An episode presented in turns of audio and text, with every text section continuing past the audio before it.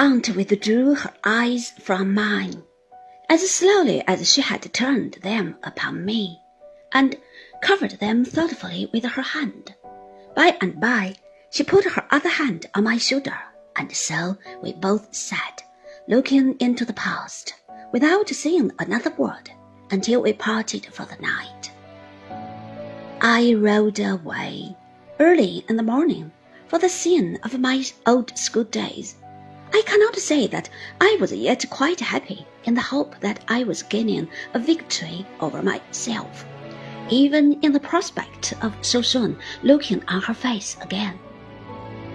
The well remembered ground was soon traversed, and I came into the quiet streets, where every stone was a boy's book to me. I went on foot to the old house and went away with a heart too full to enter. I returned, and looking as I passed through the bow window of the turret room where first Uriah Heep and afterward Mr. Micawber had been wont to sit, saw that it was a little parlour now, and that there was no office. Otherwise, the state old house was, as to its cleanliness and order, still just as it had been when I first saw it. I requested the new maid, who admitted me, to tell Miss Wickfield that a gentleman who waited on her from a friend abroad was there, and I was shown up the grave old staircase, cautioned of the steps I knew so well, into the unchanged drawing room. The books that Agnes and I had read together were on their shelves, and the desk where I had labored at my lessons many a night, stood yet at the same old corner of the table. All the little changes that had crept in when the Heeps were there were changed again. Everything was as it used to be in the happy time. I stood in a window and looked across the ancient street at the opposite houses, recalling how I had watched them on wet afternoons when I first came there, and how I had used to speculate about the people who appeared at any of the windows, and had followed them with my eyes up and down the stairs, while women went clicking along the pavement in patterns, and the dull rain fell in slanting lines and poured out of the waterspout yonder and flowed into the road. The feeling with which I used to watch the tramps as they came into the town on those wet evenings at dusk and limped past, with their bundles drooping over their shoulders at the ends of sticks, came freshly back to me, fraught, as then, with the smell of damp earth and wet leaves and briar, and the sensation of the very airs that blew upon me in my own toilsome journey. The opening of the little door in the panelled wall made me start and turn. Her beautiful serene eyes met mine as she came towards me.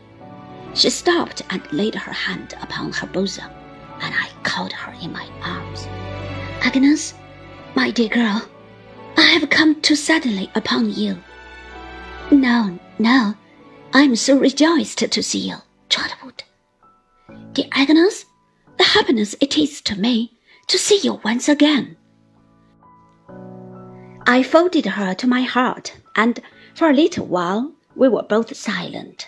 Presently we sat down side by side, and her angel face was turned upon me with welcome I had dreamed of, waking and sleeping for whole years. She was so true, she was so beautiful, she was so good. I owed her so much gratitude. She was so dear to me that I could find no utterance for what I felt. I tried to bless her, tried to thank her, tried to tell her, as I had often done in letters, what an influence she had had upon me, but all my efforts were in vain.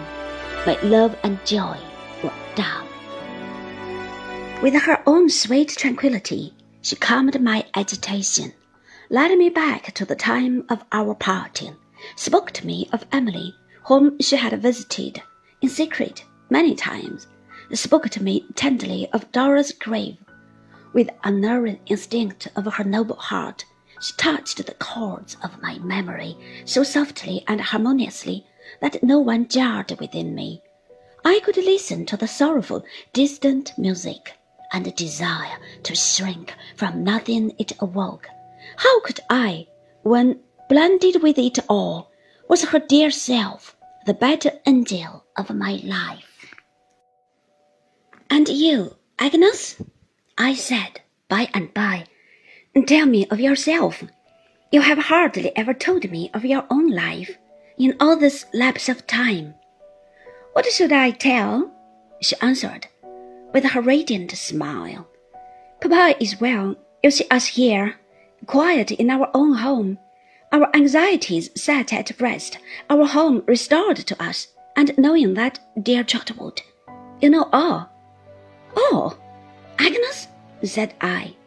She looked at me with some fluttering wonder in her face. Is there nothing else, sister? I said. Her color, which had just now faded, returned and faded again. She smiled with a quiet sadness, I thought, and shook her head. I had sought to lead her to what my aunt had hinted at, for sharply painful to me as it must be to receive that confidence I was to discipline my heart and do my duty to her. I saw, however, that she was uneasy, and I let it pass. You have much to do, dear Agnes? With my school? said she, looking up again in all her bright composure. Yes, it is laborious, is it not? The labor is so pleasant, she returned that it is scarcely grateful in me to call it by that name. Nothing good is difficult to you, said I. Her color came and went once more, and once more, as she bent her head, I saw the same sad smile. You will wait and see Papa, said Agnes cheerfully, and pass the day with us. Perhaps you will sleep in your own room. We always call it yours. I could not do that, having promised to ride back to my aunt's at night, but I would pass the day there, joyfully. I must be a prisoner for a little while, said Agnes, but here are the old books, Trotwood, and the old music. Even the old flowers are here, said I, looking round, all the old kind. I have found pleasure, returned Agnes, smiling while you have been absent, in keeping everything as it used to be when we were children, for we were very happy then, I think. Heaven knows we were, said I, and every little thing that has reminded me of my brother, said Agnes, with her cordial eyes turned cheerfully upon me, has been a welcome companion. Even this, showing me the basket trifle full of keys still hanging at her side, seems to jingle a kind of old tune.